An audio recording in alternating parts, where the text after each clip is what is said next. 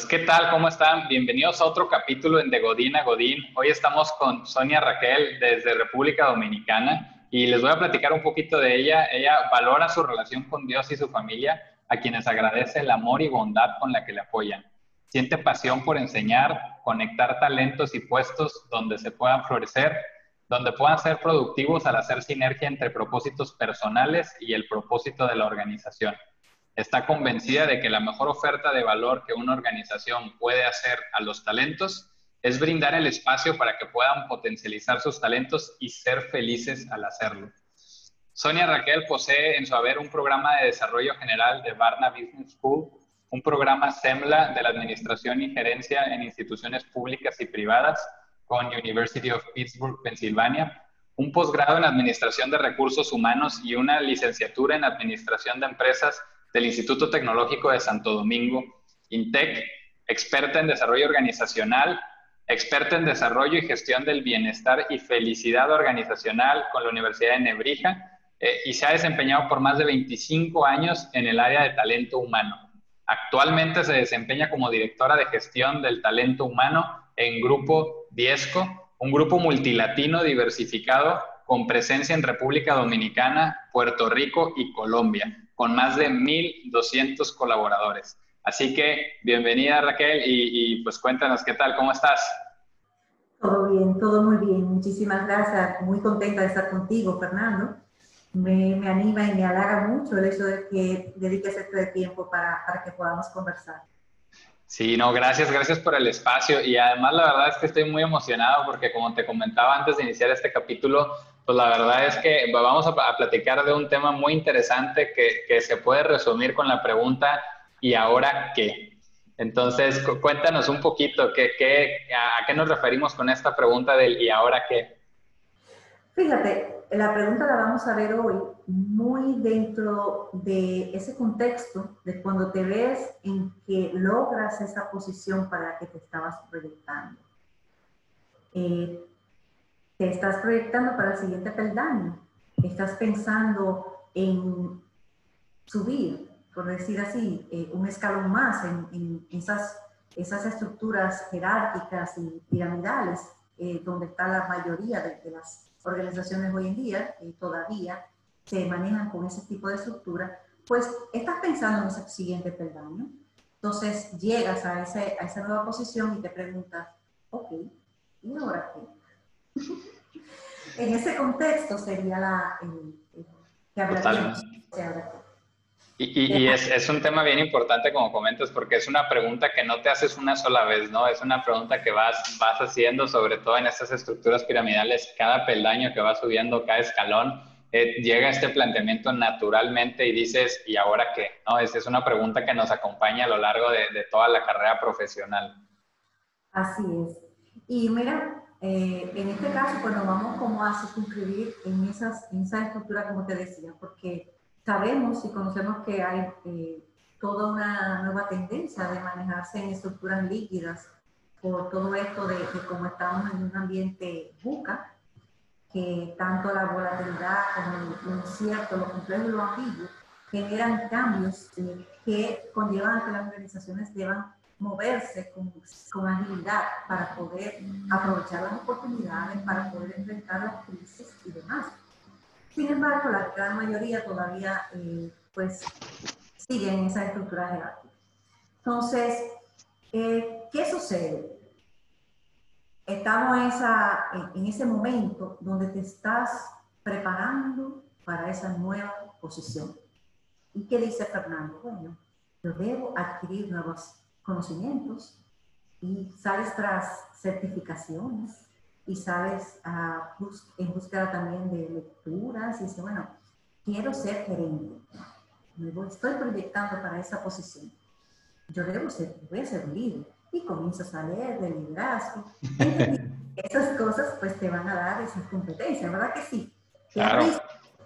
No circunstancia como esa, ¿verdad? Y te estás preparando te postulas para una posición y ta, te selecciona Fernando. Fernando, ahora eres gerente. Y vuelve Fernando y dice, ok, ¿y ahora qué? Totalmente, totalmente, porque al final, como dices, te preparaste para ese brinco, pero una vez que das el brinco, definitivamente te vuelves a plantear la misma pregunta, ¿no? Ahora, ahora que sigue, tal, tal vez le des algunos días, a lo mejor un par de semanas, pero eventualmente vas a llegar a esa, a esa misma pregunta porque, pues sobre todo son nuevos desafíos, ¿no? O sea, son nuevos desafíos y, tiene que volver a, a reencuadrar uno esta situación y ver para dónde vamos. Exactamente, entonces a todos nos gusta sentirnos que fluimos, sentirnos, o sea, como eh, tenemos una meta, tenemos unas acciones, unas actividades que llevar a cabo, tú te, te, sientes feliz cuando ves que hay un equilibrio entre esos desafíos y las habilidades que tienes, puedes llevar a cabo esas actividades, fluyes con ellas y eso te da bienestar, te genera a ti un, un sentirte pleno, un sentirte bien. Pero cuando se te cambia la regla del juego, porque estás en una nueva posición, entonces, esas dudas llegan a la mente, llegan a, moverte y a sentirte con ciertas eh, inseguridades, quieras o no, de ¿y ahora qué? Claro, y de hecho me, me, encanta cómo mencionas ahorita esto, esto que realmente te puede hacer esta sensación de bienestar y felicidad, porque a veces pensamos en qué empresa voy a escoger o qué puesto voy a aplicar dependiendo de un tema económico o un tema de jerarquía. Pero ahorita mencionabas muy bien cómo, cómo es este, esta oportunidad como de fluir y, que creo que yo, yo, lo interpreto como que busca ese lugar donde te van a permitir brillar porque hay como esta sinergia, esta conexión. Eh, ¿qué, qué, consejos eh, podrías dar para personas que nos estén escuchando sobre, sobre cómo escoger bien una organización o una posición? ¿Qué, qué son estos elementos que, que, puedo yo cuidar, sobre todo para, para tener esta sensación de bienestar? Fíjate que si hay algo que es importante, es que tú puedas lograr encajar dentro de una organización que tenga un propósito que haga sinergia con el tuyo. Igual que tenga valores que hagan sinergia con el tuyo. Como mencionaba ahorita, hay muchos elementos que entran en juego, pero para que tú te sientas bien definitivamente entre los desafíos a los que te vas a enfrentar y las habilidades con las que tú cuentes que van hacerte fluir o hacerte sentir aburrido si tienes demasiadas habilidades y poco desafíos, o sentirte abrumado si definitivamente eh, tienes pocas habilidades y demasiados desafíos, ¿verdad? Entonces es muy importante el hecho de nosotros, eh, así como se selecciona el candidato, cuando suelo entrevistar a un candidato, le digo, tú también estás seleccionando una plaza. Exactamente, al final es, es, no, es, no es distinto de las relaciones interpersonales, ¿cierto? O sea, tiene que haber esa química, tiene que haber esa empatía, esa conexión, y si no la hay, no es un tema de que si te dan eh, 100, 200, 500 dólares más, al final no, no, vas a sentir ese bienestar y, y, no vas a tener esa oportunidad o ese deseo de brillar, ¿no? De entregarte a la, a la experiencia tal cual. Eso es así y es muy importante. De verdad que a los talentos, pues cuando me toca eh, conversar y entrevistar a un candidato, suelo decirle, investiga sobre nosotros, revisa, o sea, mira cómo es, yo te voy a hacer, voy a tratar de, de mostrarte una, una pequeña foto de quiénes somos y de cómo actuamos. ¿Por qué? Porque eso es tan importante como la remuneración que te pueda presentar mucho más importante inclusive que la remuneración, porque eh, ¿cómo te vas a sentir tú diariamente para, con el motivo suficiente para levantarte y venir a dar y a fluir y a dar eh, el 100% de ti? Disfrutártelo si tú realmente no encajas con un ambiente. Totalmente, sí, definitivamente es algo, es algo clave y, y ahí me, me, quise desviar un poco del tema, pero creo que es bien importante que todos los que nos escuchan lo tengan claro de la, la relevancia que tiene el, pensar muy bien en, en, dónde quieres estar y cómo te quieres desempeñar. Y, y, retomando un poco, un poco el punto de que decíamos, ahora sí que ya, ya estás en tu posición de gerente, de jefatura, esa, esa posición que era aspiracional para ti, donde retomas la pregunta y dices otra vez, ¿y ahora qué? Eh, pues cuáles son este, este, tipo de cosas, ¿no? Creo que todos pensamos en la incertidumbre que te genera esa situación, eh, pues al final es un ambiente nuevo, no lo conoces, eh, te pones a, tienes una idea de, por dónde quieres hacer tu, tu, mapa, pero al final hay, hay como mucha, mucha incertidumbre, ¿no? Sí, se genera muchísima incertidumbre. Y entre ellas está, por ejemplo, el hecho de que tú traes un, cierto marco referencial. Eh, imagínate que es que entras a una nueva organización, tú vienes con de cómo sucedían las cosas en la organización en la que tú estabas. Exactamente. Pero cada empresa es diferente. Y desde el punto de vista y el alcance al cual tenías en la posición que ocupabas. Si cambiaste de posición y también de organización, tu, o el, el alcance de visión que tenías es diferente al que vas a tener ahora. Entonces, llegas obviamente con toda eh, ese, marco que tienes referencial anterior, más el marco teórico dice, wow, bueno, ahora soy gerente. Me toca planear, organizar, dirigir, controlar. Lo tengo, lo tengo, lo tengo. Aquí voy. Y te sentaste, te presentan y hola, y es el nuevo gerente, dice, ok, y te sientas en tu escritorio y ahora qué? Y vuelves a plantearte la pregunta, si me toca planear. Sí. Entregaron esta libreta, déjame escribir, ¿verdad? Tengo que pedir Vamos a imaginarnos que vas a pedir planeación, déjame ver el plan estratégico, será que tienen un plan operacional de este año, qué iniciativas existen, déjame ver si hay indicadores definidos, déjame anotar todo esto. La de gestión de talento seguro que me va a dar información. Déjame pedírsela. Bueno, quizás llegar a una organización que realmente lo tenga definido y que te pueda presentar ese mapa pero ¿y qué pasa si no existe ese mapa?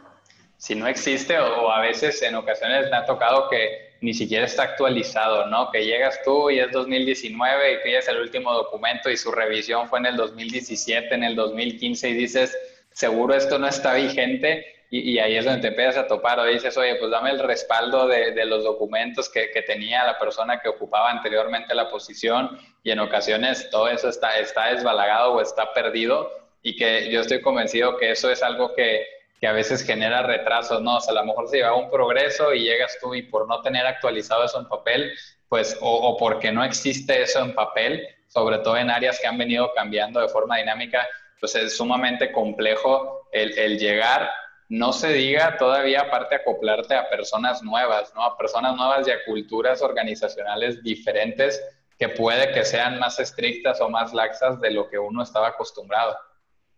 Imagínate, llegas y a veces, tal como señalas, puede que esté atrasado, pero otras veces puede que no exista la cultura de plasmarlo de esa manera. Y que está la mente de un equipo directivo, más en algunos proyectos concretos, que le apunta a una meta financiera, no necesariamente a, un estratégico, ¿entiendes? Entonces, llegas y todo aquello está, esas fichas están un poquito sueltas y a ti te toca encajar y dar resultados.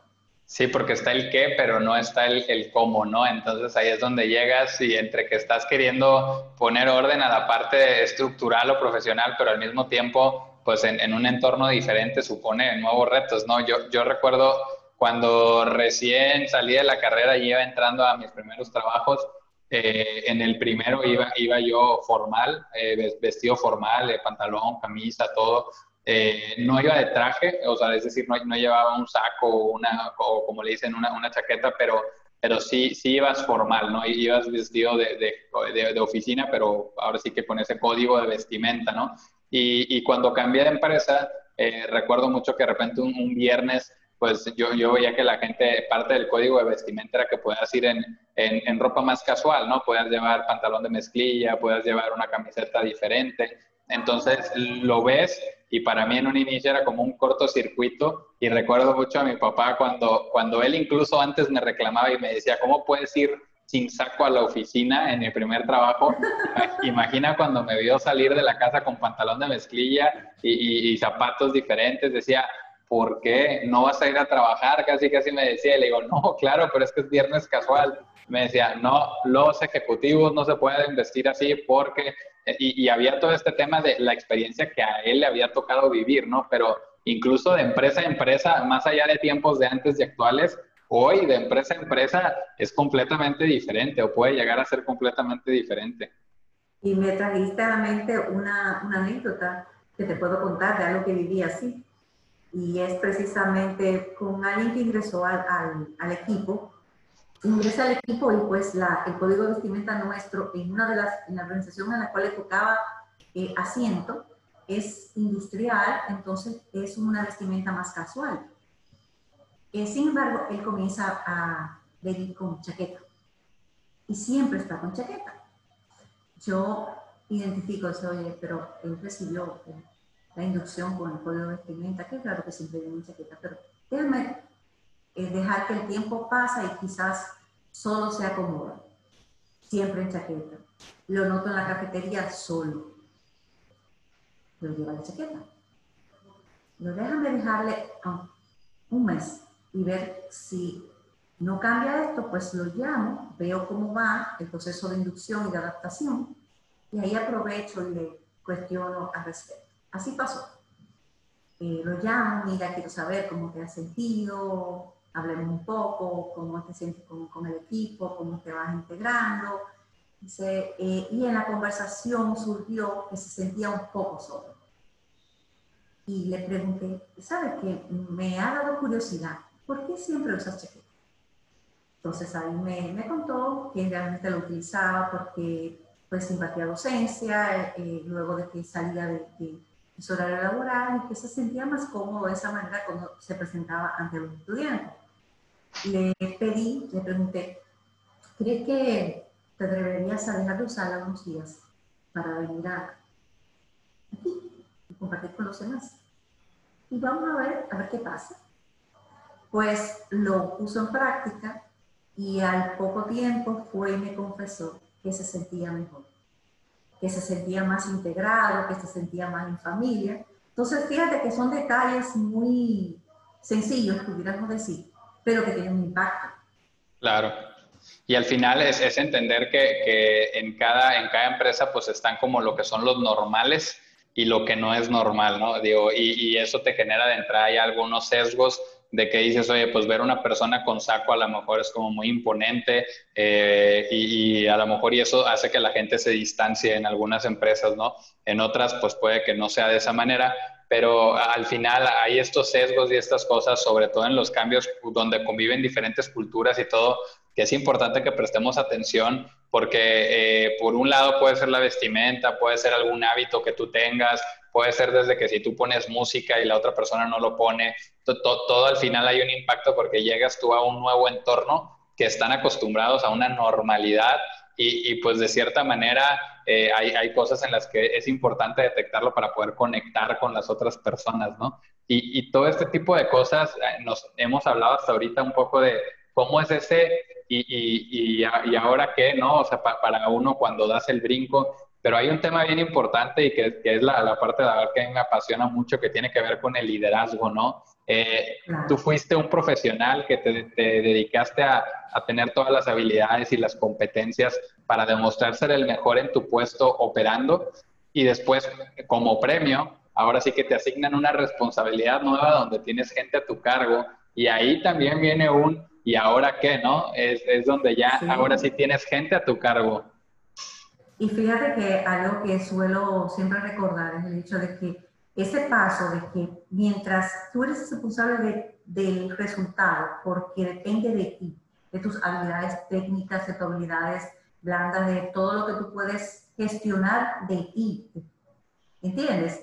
Es bien difícil cuando ahora tú eres responsable del resultado de una sumatoria de habilidades, de actitudes, de un sinnúmero de cosas. Entonces, eh, para tú lograr entender muchas veces eh, es un momento eh, impactante, definitivamente lo es, cuando pasas a, a eh, reconocer que no es cuánto yo hago, sino cuánto logramos como equipo lo, el, ese objetivo, cómo lo logramos y cómo el equipo se siente parte de ese logro.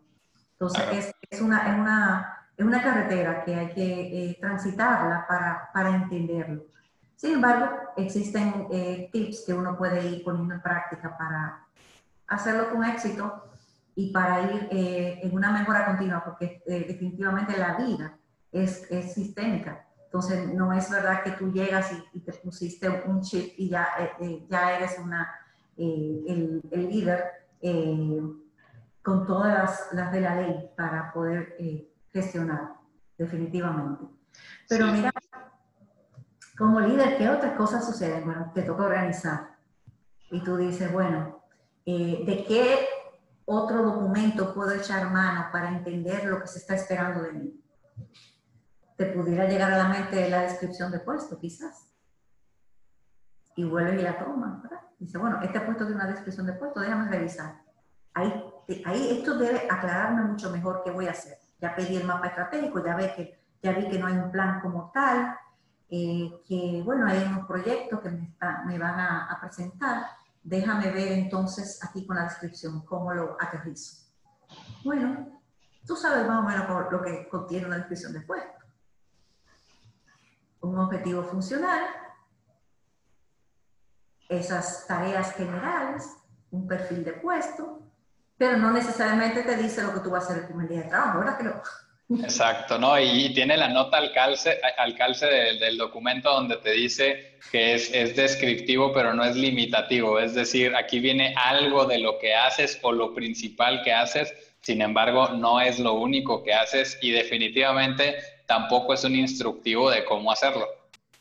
Exactamente. Entonces, eh, ¿qué te diría? Bueno, eh, esta posición y es esa área a la cual vas a, liderar ahora forma parte de un, pastel más grande. Vamos a imaginarnos un pastel. Entonces, pensemos en ese pastel y en el propósito de ese pastel, del cual de hecho hablábamos ahorita, ¿verdad?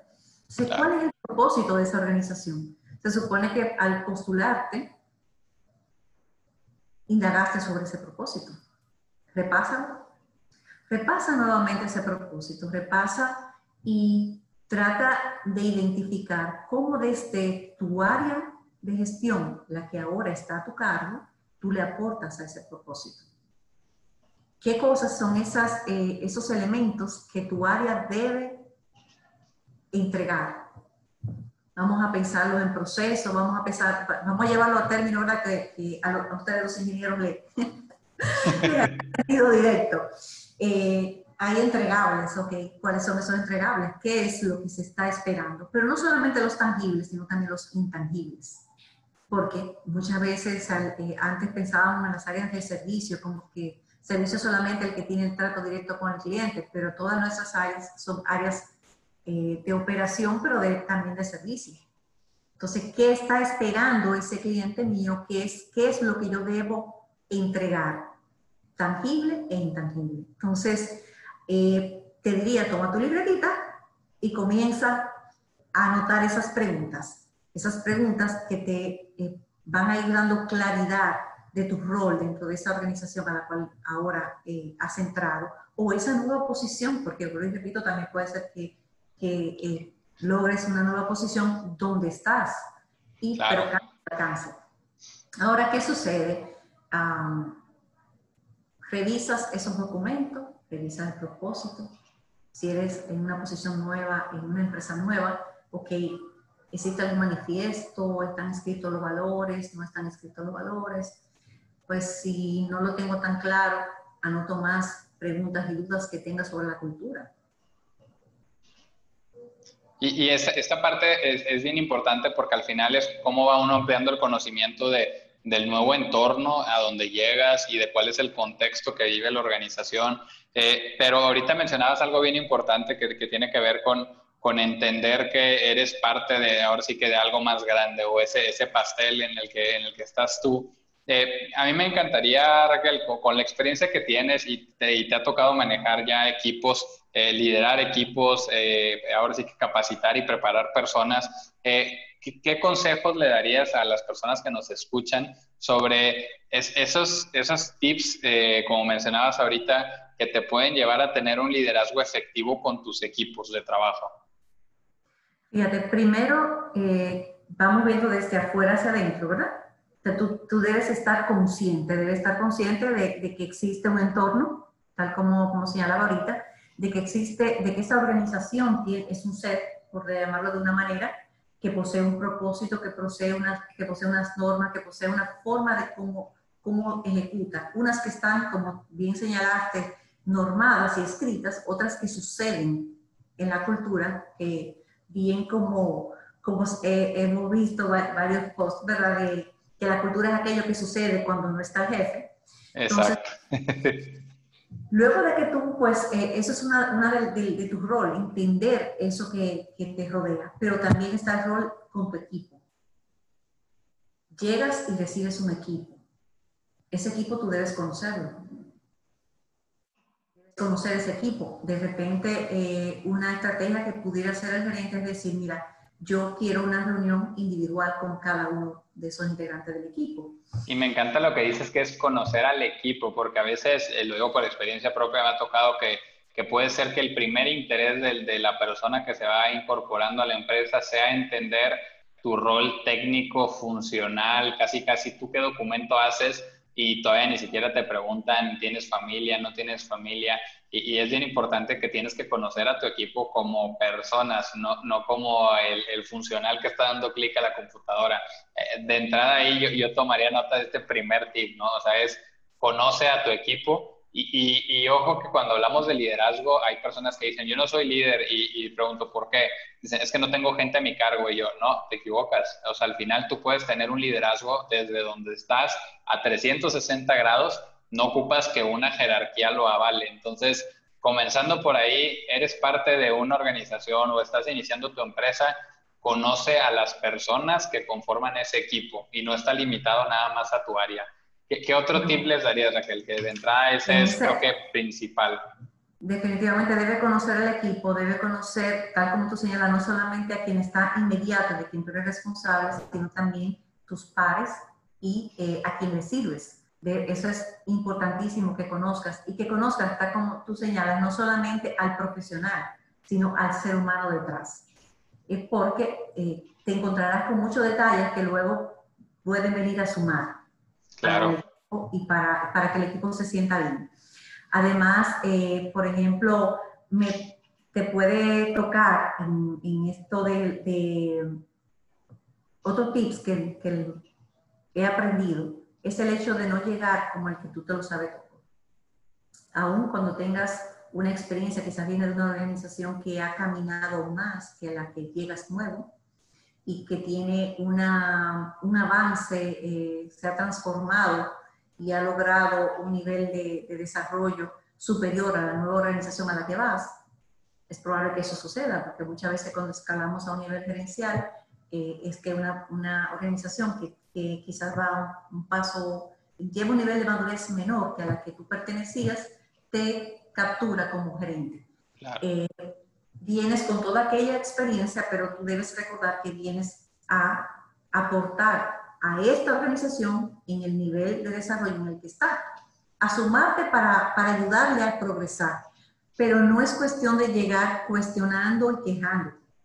Cuestionándote es correcto porque ya que eh, tú puedes cuestionar para generar valor de una manera eh, constructiva, sí. Sí, sí, sí. Es así pero lamentablemente a veces eh, te encuentras con talentos que entonces entienden que la forma correcta es que todo lo que existe no mm, lo descalifico. Es algo que también le, daría como un tip, no llegues descalificando a lo que no conoces. Tu primer paso es conocer, conocer. Te diría que observes, que seas muy observador qué hay alrededor, o sea, cómo suceden las cosas. El por qué suceden las cosas la irás descubriendo. Obviamente tú dirás, pero a mí me contrataron para hacer esto y para generar un cambio. Puede ser que esa sea la realidad, que te contrataron con una expectativa de que generes un cambio. Ahora, ¿cómo vas a lograrlo? Lo vas a lograr mejor si entiendes mejor qué es lo que vas a cambiar. Claro, porque a veces cometemos el error de poder llegar a un lugar ya proponiendo cuando todavía no has escuchado la voz del cliente, ¿no? Y así como eso aplica para una empresa que pone un servicio o un producto afuera, tienen que escuchar la voz del cliente, Eh, también a veces nuestro cliente es un cliente interno, es, un colaborador que está ahí contigo en la misma empresa y tienes que escuchar la voz del cliente para saber qué necesita. Tal vez tú le hiciste un reporte más rápido y dices, ya lo puedo hacer más rápido y ahora te lo voy a mandar todos los días, no cada semana, pero tal vez no te detuviste a preguntar que ese ni siquiera es el reporte que él usa para tomar decisiones. Entonces, es bien importante eso que comentas de conocer eh, de, observar y sobre todo de tratar de entender antes de llegar ya cortando y diciendo esto lo vamos a hacer así porque yo digo, ¿no? Porque eso naturalmente genera desconexión con el equipo, eh, genera esta sensación de, ah, es que este viene llegando, se siente superior y es que él cree que todo aquí se hace como allá en su empresa donde él trabajaba y empiezas a generar muchos choques porque llegaste con tu inercia a querer imprimirte tú ahí sin llegar a entender primero. Entonces, la verdad es un punto súper importante muchas veces y, genera mucha fricción, lo que realmente no aporta para que puedas eh, lograr ese, ese aporte de valor que quieres hacer. Entonces, eh, cuando te vas a reunir con, con los pares, cuando trabajas, eh, vas a reunión, sobre todo si eres muy joven, es muy probable que te cueste lograr ese lugar para esas decisiones no sé, cuesta ganártelo, no sé si lo has vivido. Claro, sí, la, la, verdad es que me, encanta ese punto porque es una realidad, ¿no? Eh, hoy cada vez en las, empresas pues vamos teniendo diferentes generaciones de diferentes edades, con diferentes conocimientos que van conviviendo y, y a veces en empresas que crecen rápido, también las personas que llegan a liderazgo en diferentes etapas de su vida, ¿no? Entonces, yo, yo personalmente me, me, tocó tener una de las posiciones de liderazgo, la verdad, pues muy joven. Eh, salí de la carrera eh, después de, o sea, cambié de empresa el primer año a otra empresa, eh, estuve un año y cambié a otra. Y en esa otra, después de ese año, ya estaba yo en un rol donde ya tenía gente a mi cargo y era un rol de liderazgo. Entonces, estamos hablando de que tres años después de salir de la carrera, yo ya tenía gente a mi cargo y ya, ya estaba conviviendo con personas que podían tener 15, 20 años más que yo eh, y, y, sí es un reto, la verdad, eh, sí es un reto, eh, porque también ahí ya que llegas, de nuevo la pregunta, ¿no? ¿Y ahora qué, no? O sea, ya, ya, ya demostré y todo, ahora me dan el rol, pero es bien importante qué, qué consejos puedes darle tú a, las personas que, que, van, que van llegando a, a, incorporarse, por ejemplo, en tu caso, a la empresa donde tú estás, que, que a lo mejor de, de, de muy jóvenes pudieron alcanzar ya roles de liderazgo con, con, equipos, con gente a su cargo y que sus pares son personas de otras edades? Mira, lo primero te puedo hablar desde la experiencia, porque lo viví, porque realmente también llegué a una posición eh, gerencial y en, en, un área como la que es gestión de talento, en una edad eh, joven. Y cuando pues asumí la posición, eh, había alguien en la estructura que tenía la expectativa de la posición. Ya tú sabes, se te, se te une, que tiene la expectativa de que la posición podía ser de, de esa persona y eh, me llevaba unos 15, unos 15 años más o menos. Imagínate que la, el saludo que me dio fue, tú eres la niña que viene a ser mi jefa. Wow. o sea, eh, ¿qué le diría? Mira, siempre trata de llevar las cosas en un terreno de colaboración. Que los demás del equipo sientan que tú no llegaste a mandar, que tú llegaste a colaborar. De manera circunstancial te tocó una posición de liderar el equipo, pero el equipo es que hace los goles, no eres tú. Exactamente. Exacto. Y suena, suena fácil, creo que te interrumpa, pero suena muy fácil, pero la verdad es sumamente complejo. A, mí me llevó muy, muy buena cantidad de tiempo el, el, empezar a entender ese cambio de rol, porque como conoces la operación, te gana la inercia y lo que quieres hacer es, eh, ya te quieres ir a aventar a hacerlo tú, ¿no? Entonces ya está como el, eh, quítate, ahí voy, yo lo hago, yo lo saco, si te tardaste. Y, y, uno cree que al hacer eso está siendo efectivo porque ese es el, el, como venías acostumbrado a trabajar, pero en este nuevo rol ya no se trata de eso. Ya, ya a mí me gusta compararlo también con los equipos de, de fútbol o de soccer, donde dices, pues tú estabas en la cancha y fuiste muy bueno y de repente te dicen, ahora desde afuera tú vas a dar órdenes y, y vas a dirigir y colaborar con el equipo que está aquí adentro, pero no te puedes meter a patear la pelota, es, es tu rol está ahí afuera. y es justo tener este panorama completo y entender cómo podemos ir accionando, pero no es tan fácil y, y de entrada creo que también algo que sumaría al consejo que nos daba Raquel es mucha empatía. O sea, mucha empatía si llega alguien nuevo, eh, tratar de ponerte en su lugar y decir, oye, pues cómo me gustaría a mí que me recibieran cuando llegara a un lugar nuevo. O sea, trata tú de, desde el lado del que recibe un nuevo líder, es eso. Y, y cuando tú eres el nuevo líder, también entender, como bien comentas, muchas veces había personas ahí que, que creían que ese puesto ya era de ellos o que más bien levantaron la mano, participaron y no quedaron. Y naturalmente, pues va a haber estos resentimientos que, a veces por querer llegar a imponer puedes agravar, porque a mí particularmente también me dieron una bienvenida como la tuya de, pero ¿cómo, cómo tú vas a ser mi jefe si tú eres menor que yo? Si, si yo ya soy un hombre de familia, ya tengo un hijo y todo, y yo tengo aquí ya tantos años y, y, yo sé mucho de esto, ¿y por qué tú vas a ser mi jefe, no? Entonces, eh, pues llegas tú así como saludando, bien contento por tu promoción y en seco esa es tu primera interacción. La verdad, se requiere mucha también mucha empatía, de nuevo, porque como líder dices, pues me pongo en su lugar y tal vez si yo también tuviera cinco años aquí y, y estuviera siendo pues muy comprometido y todo y mi expectativa era esa, pues también me sentiría así. Entonces tratas de entender y no tomártelo personal, que creo que ese es otro tip que hay que agregar, ¿no? O sea, no, no te tomen las cosas de forma personal, pero, pero sí es, es muy interesante cómo cómo, necesitas esa, esa, empatía también en cualquier movimiento que hagas y yo creo que en cualquier interacción que tienes con personas. Y de hecho te, te toca no tomártelo nada personal, tanto para, para ese equipo que te recibe y que pueda tener algún tipo de, de accionar de esa forma, como también en tus pares. En tus pares que sabes, o sea, eres el nuevo, no sé si eh, conoces esta expresión de que escobita nueva barre bien No la había escuchado. Es una, una, expresión que utilizamos mucho aquí los dominicanos. Es que, eh, ah, bueno, si es nuevo, claro, viene como una escoba nueva. Escoba es, es esto con lo que tú barres el piso y esto. Dice, ah, una escoba nueva, no, olvídate, eso va a barrer completo. es buena. Eh, con unos ojos frescos, identifica. Claro cosas, eh, oportunidades de mejora, tú las identificas, obviamente tienes una gran oportunidad porque tus ojos están frescos. Ya cuando tienes mucho tiempo dentro de una organización, tú comienzas a perder visión, comienzas a, a, adaptarte a un grupo de cosas. Entonces, Totalmente. Exactamente, esa visión nueva te dice, mira, aquí hay oportunidad, pero aquí hay otra oportunidad. debes tener cuidado cómo la presentas esa, esa oportunidad.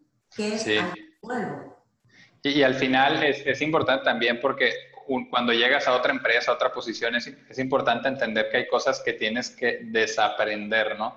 Es una palabra que la verdad me gusta mucho porque a lo mejor no nos gusta mucho decirla, pero es la realidad. Aprendes cosas nuevas, pero hay cosas que tienes que desaprender.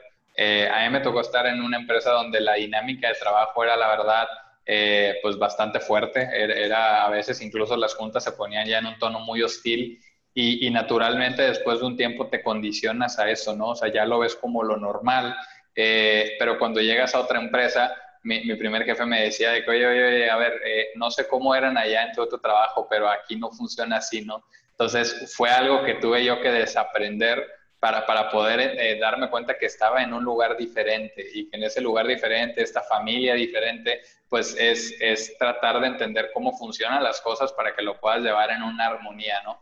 Que, creo que, naturalmente es algo que, que, nos pasa a veces, ¿no? Querer traer tus normales a imprimirlos en este lugar. Es así, y necesitas desaprender esa, esos puntos, tal como señalas, muy correcto. Y es así. Entonces, identifica esas oportunidades. ¿Qué deberías hacer? Como dije anteriormente, observa. Observa, toma nota, investiga. Y cuando vayas a presentar tu propuesta de mejora, eh, mantente abierto aquí van a existir cuestionantes. Ese cuestionante tampoco te la tomes personal. Sencillamente, esos pares tuyos que puedan ver que tú puedes construir sobre esas diferencias, que, puedas, que pueden ver que esas diferencias de criterios son oportunidades realmente para tener otra visión de los aspectos, que eso es lo que tú estás leyendo también. Claro. Otro punto de vista, que no es que estás diciendo que es mejor que el de el, lo que existía, sino sencillamente, mira, ¿qué tal si lo vemos desde, desde, desde esta óptica? ¿Qué tal si vemos las ventajas o virtudes de esta otra óptica? Pero no debo dejar de tomar en cuenta qué virtudes existían, cómo se estaba haciendo.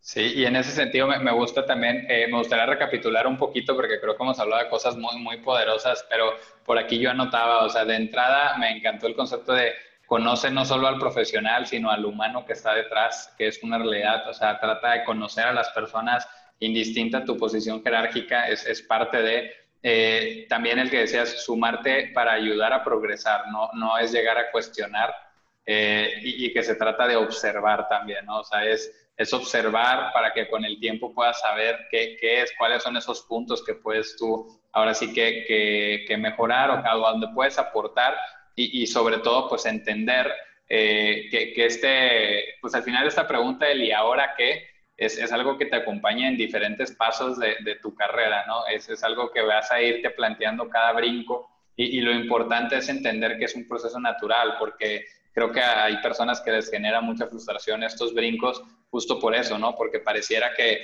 entonces tal vez tome la decisión incorrecta, pues no, no necesariamente, puede que simplemente estás ahora adecuándote y te estás adaptando a una experiencia diferente, una responsabilidad diferente y, pues bueno, es, es, parte de un proceso que al final pues te lleva a esta, a esta mejora, ¿no?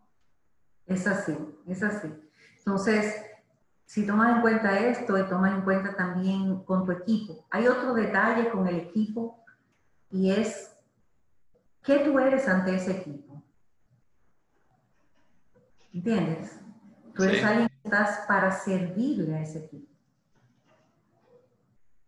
O sea, pero se, si te vas a reunir, si vas a cuestionar, si vas a conocer ese equipo, hay preguntas que también debes incluir. Por ejemplo, eh, si consideran que existe alguna, algunos elementos que pueden ayudar para que su trabajo fluya mejor, qué obstáculos se están enfrentando. Y, al final me, me, gusta cómo lo planteas, porque eh, yo estoy convencido que el tema de liderar es, es servir, ¿no? O sea, es decir, cómo te ayudo y no tanto cómo tú me, me, ayudas en el sentido de habilitar, ¿no? Porque naturalmente puede que se estén topando con un obstáculo, puede que, y creo que uno de los grandes retos que tenemos a nivel de liderazgo es cómo generas tú el espacio como para que tu equipo se sienta tranquilo de llegar y externarte que hay algo que los hace sentir que no están 100% habilitados, ¿no? Es decir, que a lo mejor ellos quieren hacer algo, pero que no se sienten con las cosas necesarias para llevarlo a cabo. Eh, y, a veces las personas dicen, pues es que a mí no, nunca me dijeron. Bueno, entonces, si nunca te dicen nada de lo que les está afectando, tal vez hay que trabajar en cómo fortalecer esa, esa relación en un equipo, ¿no? O sea, cómo, cómo fortalecer y crear estos espacios donde te puedes comunicar abiertamente y decir las cosas como son. Pues creo que como, como líderes, la verdad, es, es una tarea sumamente importante eh, y, y, tratar de contar con esa retroalimentación, porque a veces hay cosas que te pueden llegar de rebote y, y más que enojarte y, pues ir a reclamarle a alguien del equipo es, es, tratar de entender, pues tal vez no estoy creando yo un espacio que los haga sentir seguros como para decirme que hay algo que les está molestando, ¿no? Y, ahí creo que sí hay una oportunidad bastante grande. Y fíjate que todos tenemos esa oportunidad de mejora como líderes. O sea, cuando te encuentras con cualquier circunstancia como esa, a veces el equipo cambia de, de composición, porque las personas eh, cambian de posición, eh, algunas salen de la organización y tienes un nuevo equipo. También en esos momentos es muy bueno que tú eh, preguntes y te dices si ciertamente estás siendo tan abierto, porque definitivamente el equipo te lee, no con lo que tú dices, sino cómo tú actúas. Y me ha tocado, por ejemplo, a mí cuestionarme y me ha tocado ponerme metas de cómo bajar eh, y aperturarme, dar a notar qué tan abierto estoy de escuchar. Entonces, es un trabajar continuo. O sea, tú claro. un rol para liderar un equipo y tú tienes que saber que tú no vas a ser un, un producto terminado no lo van a hacer. Y, a, y a, adicional a, esto que hemos platicado, también me gustaría que eh, ya, ya, hablamos de consejos o tips para los líderes, pero eh, algo que me parece muy interesante y que veía desde que compartías tu currículum era este tema del bienestar, la felicidad organizacional. Eh, sé que, que, tal vez ocuparíamos un capítulo completo para hablar de eso, pero sí me gustaría que, que tal vez eh, pudieras compartirnos al menos un primer tip, eh, un primer paso que puedan dar desde donde estén, como para poder ir encaminándonos hacia generar espacios donde se genere este bienestar y felicidad en el trabajo. Fíjate, tal como tú señalas, tendríamos que sacar todo un capítulo para ello. Pero sí, los eh, espacios, o sea, cuando tenemos la responsabilidad de liderar un equipo, eh, si bien la organización ni nosotros como líderes somos responsables de la felicidad de, de, los integrantes del equipo, sí somos responsables de generar espacios y climas que permitan que esa felicidad se dé. Entonces, ¿qué elementos inciden? Mira, eh, una de las cosas que inciden mucho es el hecho del sentido de logro. Entonces, si tu equipo, recuerda que hablábamos ahorita, desafíos y habilidades. Entonces, tú debes estar consciente que tantos desafíos tiene, tiene ese equipo y si cuenta con las habilidades, que exista eh, suficiente desarrollo de esas habilidades para poder enfrentar los desafíos a los que se, se van a enfrentar que no falte ni una ni la otra, por llamarlo de, una manera. El reconocimiento es otro de los aspectos que con el eh, venir del tiempo, con el pasar del tiempo, eh, igual nos damos cuenta que quizás tienes mucho trabajando con un equipo y dejas pasar de lado el sacar ese tiempo de reconocer y de agradecer. Ese momento de dar las gracias por diversas razones de aportes que hacen los integrantes del equipo. A veces es hasta sencillo, eh, veíamos las cosas en un reporte de una manera y a alguien le surge la idea de volteártelo de otra forma que te genera una información más valiosa. Qué bueno es reconocer ese aporte, reconocerlo, hacerlo con frecuencia. Y el peor error que puede cometer uno es el, el dar por sentado es, ese valor. Eh, la, típica frase con la que estoy muy en contra de decir, pues es su trabajo, ¿no? Porque habría que agradecer el hacer su trabajo. No, perdón, pero eh, hacer el trabajo es una cosa, o sea, completar una tarea es, es una cosa, pero el cómo la completas para mí sí es algo a reconocer. O sea, a pesar de que sea algo que esta persona ya tiene dentro de su posición, descripción de puesto y lo que sea, eh, sí, o sea, sí como personas tenemos que ser muy, muy receptivos y muy empáticos con los demás. Y, yo creo que algo, algo que a mí me gusta platicar es, a todos nos gusta que nos reconozcan, ¿no? A todos nos gusta que nos digan que, que hacemos un buen trabajo cuando estamos dando sobre todo ese esfuerzo extra. Y cuando una persona llega con ese empuje y decir, yo, yo voy a dar el extra, voy a dar el extra, y lo hace de forma constante, si, si hay un momento en el que después de un tiempo se da cuenta que ese extra no es valorado, termina por, pues entonces empezar a desacelerar. Eh, y, y, más que un tema de velocidad, creo que es un tema muy humano, ¿no? O sea, si yo hago algo, me gustaría que me reconocieran si lo hice bien y, y por ende a veces damos por sentado que, que, pues, oye, a lo mejor y es la persona que te recibe en la empresa y dices tú, pues sí, es que su función es, es recibirme. Pues sí, pero te está recibiendo con una sonrisa, te está recibiendo con una buena atención, te, está escuchando conscientemente. Entonces, eh, si lo está haciendo de esa manera y te está dando esa calidez y ese valor agregado en, lo que está haciendo, pues es algo que se debe reconocer desde las pequeñas cosas, y esto para mí sí ya es más allá del tema de empresa de trabajo, es en la vida diaria hay muchas cosas que dejamos de reconocer porque tal vez las damos ya por sentadas o porque nosotros las hacemos chiquitas y decimos, no, pues es que eso es parte de lo que tiene que hacer cada quien. Pero si empezamos a reconocer esos esfuerzos, eh, se, vuelve, se vuelve algo que, motiva a las personas a seguir haciendo ese extra eh, desde las cosas más sencillas, desde alguien que te ayudó a, a a abrir la puerta porque tú traes cosas cargadas o alguien que te ayudó a, a, recoger algo que se te cayó justo porque tú no podías. Cualquier detalle para mí es algo que se debe de, reconocer y esto al final genera como esta inercia de, de seguir generando más cosas y, y, el reconocimiento en general en la vida y también en el trabajo es algo bien importante que a veces dejamos de, de poner en práctica y, y creo que como comentas ayuda. Sí. No te imaginas cuánto, Fernando. O sea, eh, de hecho, la gratitud, el poner en práctica la gratitud está demostrado que genera, que genera felicidad. y genera un ambiente propicio para que tu gente también sea feliz. Tal como señalas, de repente estamos en una reunión, ahora por la covidianidad no se dan las reuniones físicas eh, como tal, pero se daban las reuniones físicas. Imagínate que existe un pequeño coffee break y alguien, porque quiso en el momento, acercó el plato, te, te trajo mi desea. ¿Por qué no sonreír? O sea, no tienes que hacer todo una aleluya por, por el gesto, pero realmente puedes devolver el gesto, porque no tenía por qué hacerlo. Eh, y hablando de eso, no sé si te puedo hacer una anécdota bien breve. Me pasaba, en el, eh, llegaba a la oficina y noté que siempre que yo llegaba, inmediatamente llegaba a mi café. Yo llegaba y siempre llegaba a mi café. Pero, ¿y cómo es que ella sabe exactamente en el momento en que yo llego? Un día yo siempre hago las gracias y esto, y digo, oye, yo quiero saber, ¿cómo es que tú sabes exactamente cuando yo llego? Me dice, lo que pasa es que el señor de la puerta, cuando la ve pasar, me llama y me dice, llegó la doña. ¡Wow! Esa no era la función de él. No era su función avisar que yo había llegado para que me llevaran mi café.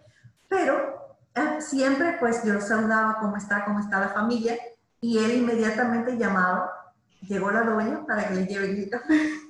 ¡Wow! te hago la anécdota para que veas cómo simplemente nos genera un ambiente adecuado donde nos podemos sentir bien y nuestra gente se puede sentir bien.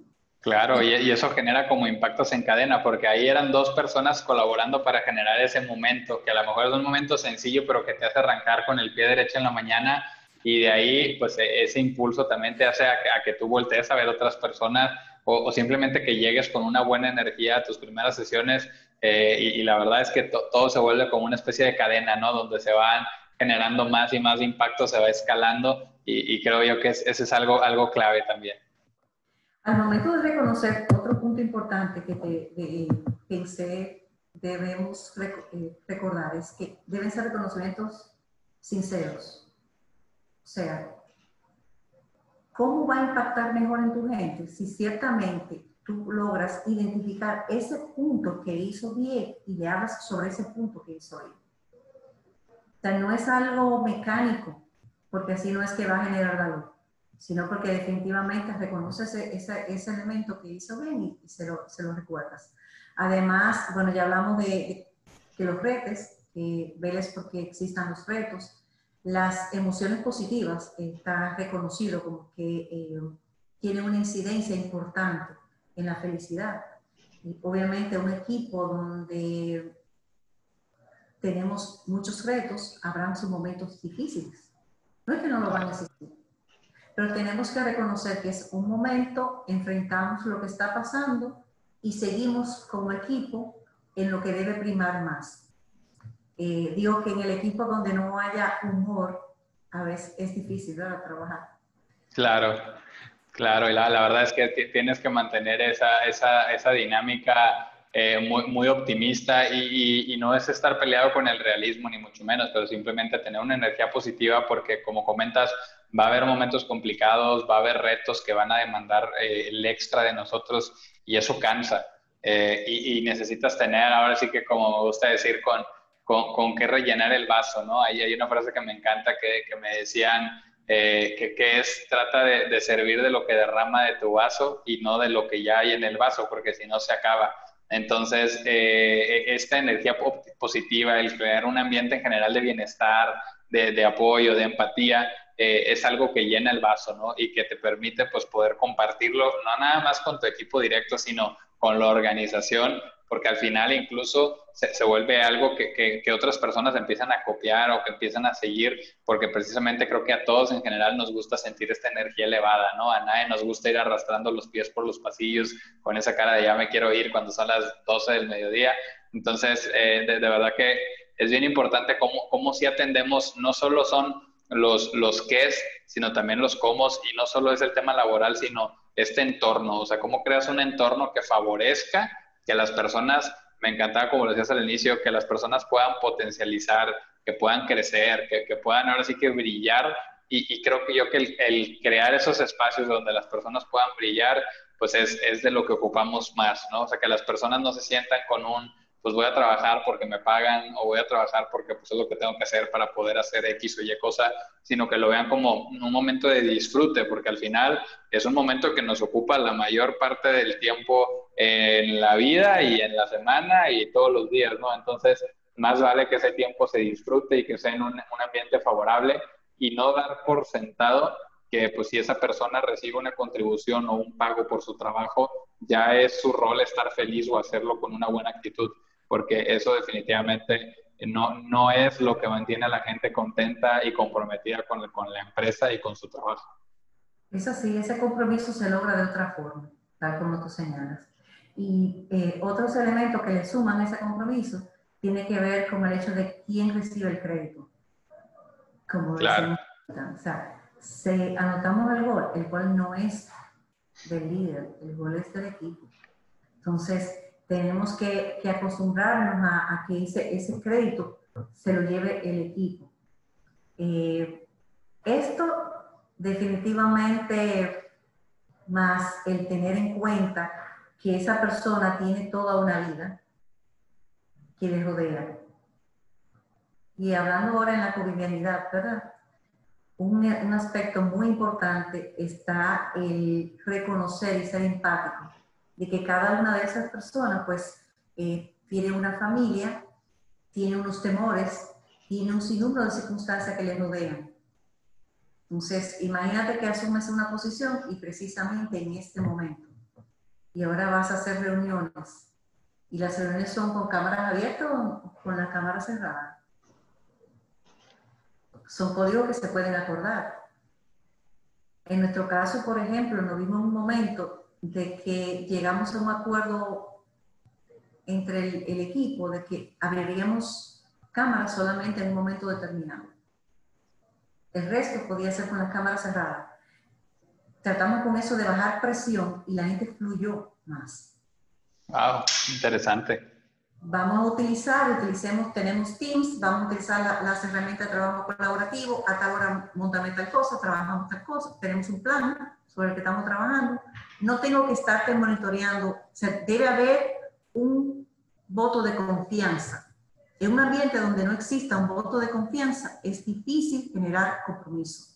Es difícil sentirme bien en ese ambiente.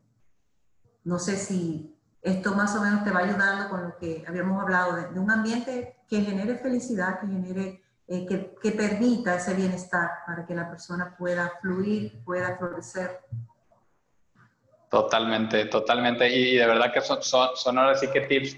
Y, que lo chistoso es que a veces las personas esperamos algo como muy elevado o muy, muy técnico y, y a veces son las pequeñas cosas, esas cosas que son simples, las que pueden generar grandes, grandes beneficios, ¿no? O sea, tener justo, eh, asegurarte que tu equipo se sienta habilitado, tener ese tiempo para reconocer, practicar la gratitud, eh, de todo este tema, eh, que, que, tú empoderes y que, que, logres transmitir que los logros son de todos, no son tus logros, eh, dejar un lado el ego por un momento, son cosas que crean, como bien mencionabas, bienestar, felicidad, compromiso, y eso es lo que mantiene a, lo que hace grandes equipos, grandes empresas y, y lo que al final también nos permite el que pues no estás ahí sobreviviendo en la empresa o aguantando la respiración para poder irte a tu casa, sino que, que puedes estar ahí y, y, disfrutarlo. Y al final eso también tiene un impacto en la gente que te rodea, eso es bien importante, porque si tú no estás, si tú llegas ahora sí que cargadísimo del trabajo y al borde de, de explotar, pues en tu casa prácticamente basta para que alguien te mueva el vaso de agua para que te enojes, explotes y te descargues ahí y, y no debe ser así, ¿no? O sea, deberíamos de buscar y retomo un poquito hacia atrás, deberíamos de buscar de entrada esa conexión, ese que, que, sean compatibles los propósitos, que sean compatibles los valores, para que, pues para que yo pueda ir a jugar esa cancha y divertirme y que no sea un tema de, de obligación o de lo hago porque es lo único que puedo hacer, eh, porque entonces eso tiene y, pega en diferentes aspectos de la vida. Entonces, de, de verdad, Raquel, creo que son, son tips bastante poderosos los que nos has dado y también me gustaría que las personas que nos estén escuchando sepan eh, dónde te pueden encontrar, si se quedaron con alguna duda, si quieren saber más de este tema de, del bienestar y la felicidad organizacional y, o de algo de, de, lo mucho que platicamos el día de hoy, que nos digas dónde te pueden encontrar. Bueno, tanto me puedes buscar en Instagram como Sonia underscore eh, Raquel Jiménez, ahí te aparezco. También eh, en a nivel de redes estoy principalmente en, en, en, Instagram, en Instagram perdón, y en LinkedIn. Muy bien. Y como Raquel Jiménez. Perfecto, pues yo igual eh, te, te, voy a etiquetar aquí en las publicaciones del podcast para que pueda la gente conectar contigo. Eh, la verdad los invito a hacerlo, es una persona con muchísima experiencia en todo este tema del desarrollo humano, de, de, de sobre todo de trabajar con, con, personas y como también lo mencionabas hace unos momentos, trabajar con personas de diferentes, diferentes generaciones eh, y cómo, cómo, llevar a cabo eso. Entonces, creo que eh, cualquiera que esté interesado en, conocer cómo puedo crear un ambiente de, bienestar, de felicidad, eh, y no es nada más en el trabajo, porque yo les quiero transmitir personalmente yo creo que todo lo que, que uno aprende en, en, la vida profesional lo puedes llevar a tu vida personal y viceversa eh, pues creo que también a cualquiera nos serviría saber cómo puedo crear un ambiente de bienestar y felicidad en mi hogar, con mi familia, con mis amistades, porque los conceptos al final pues suelen ser los mismos, ¿no? O sea, son temas como tal de seres humanos. Sí, sobre todo ser apreciativo. Es algo que podemos practicar todos los días. Y son las pequeñas cosas, son las pequeñas cosas las que, las que van construyendo esto. No es de la noche a la mañana, creo que hay que ser muy sinceros también, ¿verdad Raquel? Es, no, no es mañana lo hago una vez y espero que ya por eso cambie todo.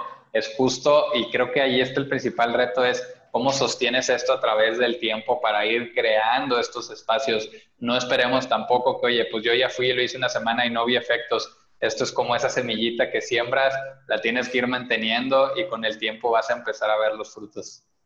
Es como los músculos. Tienes Exacto. que hacer, ¿verdad? No, no, no sucede con que vayas una semana al gimnasio. Hay que mantener y luego después si lo deja uno, pues bueno, hay que volver a empezar. Bueno, muy bien, muy bien Raquel. Pues, pues de, de, verdad que te, te agradezco mucho el, el, espacio, te agradezco mucho el tiempo y, y, creo que definitivamente los que están escuchando este capítulo se van a poder llevar eh, muchos aprendizajes para la vida diaria, eh, para poner su tema personal, familiar o de trabajo y pues también ya tienen ahí donde la pueden encontrar. Muchísimas gracias Fernando y ciertamente recordar que ese rol de gerente, de, de supervisor, de coordinador, eh, de ingeniero, eh, como fuera, es un rol, que fuera de eso eres un ser y que debes trabajar el ser para luego ejercer mejor el rol. Eso, con eso me, me despediría realmente. Eh, muchísimas gracias por este tiempo, Fernando. Para mí me lo he gozado. La verdad que yo también disfruté mucho la plática y, y, y me encanta este, este, cierre poderoso que nos das, ¿no? O sea, eh, somos al final más que la posición que tienes, el título que tienes, somos seres, somos seres humanos y, y esa es nuestra valía. Ya el cómo te desempeñas, en qué ambiente te desenvuelves, eso es algo adicional, ¿no? Pero, pero pues bueno, así que eh, esperamos que esto les haya servido mucho para responder esos momentos en los que se preguntan y ahora qué. Gracias, Raquel. Yes,